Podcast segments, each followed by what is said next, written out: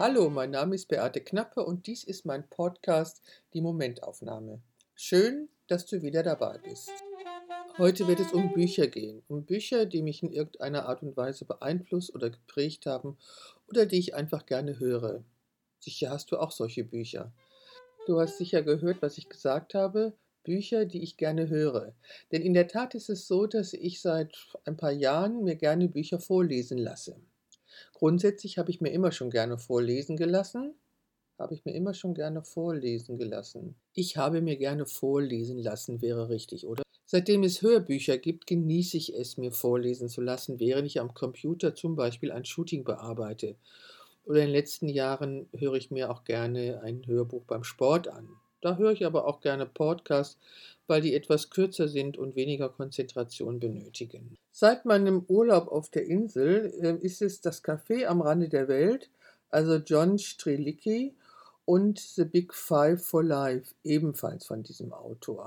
Im Café am Rande der Welt vertritt ähm, John Strickley die These, dass viele Menschen während ihres Arbeitslebens auf die Rente warten, um endlich das tun zu können, was sie tun möchten. Das heißt, dass die Menschen in ihrem Berufsleben nicht das getan haben, was sie eigentlich tun wollten. Traurig.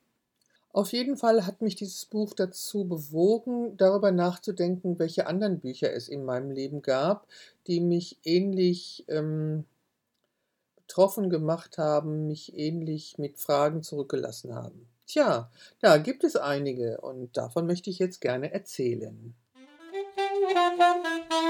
Ein ganz besonders starkes Buch war das von Anja Mollenbelt, Die Scham ist vorbei. Das Buch hat mich wirklich als riesengroßes Fragezeichen zurückgelassen und war wohl so ein Erweckungsmoment in Fragen von, ähm, was ist Feminismus? Da ist in diesem Jahr ein Buch erschienen, das nennt sich The Future is Female. Und ähm, da sind Statements von unterschiedlichen Frauen drin darüber, was sie vom Feminismus halten oder was sie darüber denken. Ich beschäftige mich seit einigen Jahren mit dem Thema, was ist Weiblichkeit. Das habe ich ja auch schon in der Fotografie getan. Und äh, ein Buch der Christiane Nordrup, einer amerikanischen Ärztin, liegt auch auf meinem Nachttisch. Ich habe schon zahlreiche Bücher von Dr. Christiane Northrup gelesen und aktuell ist es eben Die Göttin Alternich, ein wunderbares Buch. Es gibt natürlich jede Menge Fotobücher bei mir zu Hause. Ich habe eine ganze Wand voll mit nur Büchern zum Thema Fotografie, die ich auch ab und zu gerne wieder in die Hand nehme. Doch in einer Zeit, in der ich ähm, aufgehört hatte zu fotografieren, ich habe schon davon gesprochen, gab es ein Buch, das wirklich sehr, sehr wichtig für mich war. Und zwar ist das von Julia Cameron, Der Weg des Künstlers. Die Unterzeile lautet Ein spiritueller Pfad zur Aktivierung unserer Kreativität. Ich hatte schon darüber gesprochen, wie wichtig es für mich persönlich gewesen ist, äh, kreativ zu werden, meinen Selbstausdruck zu finden. Und in der Zeit, in der ich dachte, ich würde nie wieder fotografieren, äh, habe ich mich eben kreativ betätigt und das hat mich geheilt. Ich bin überzeugt davon, dass Kreativität jeden Menschen heilt, der es der Heilung bedarf. Apropos Heilung.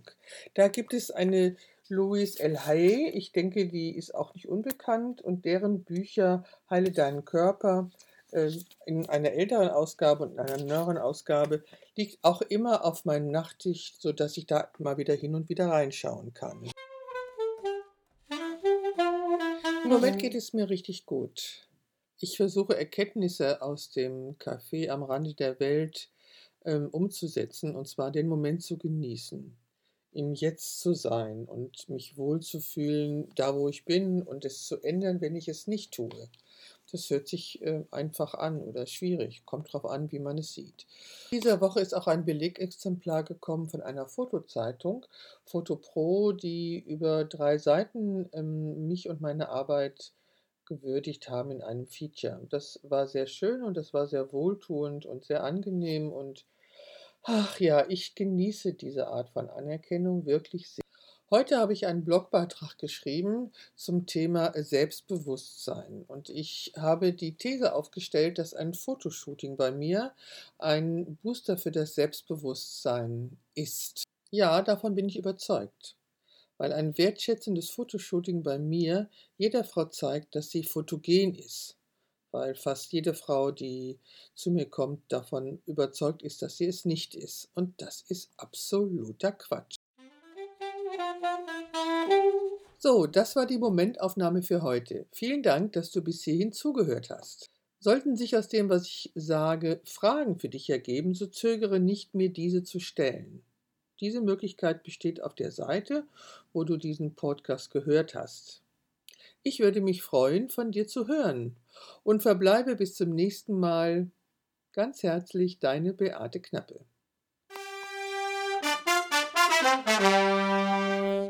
Das war der Podcast Die Momentaufnahme von der Porträtfotografin Beate Knappe.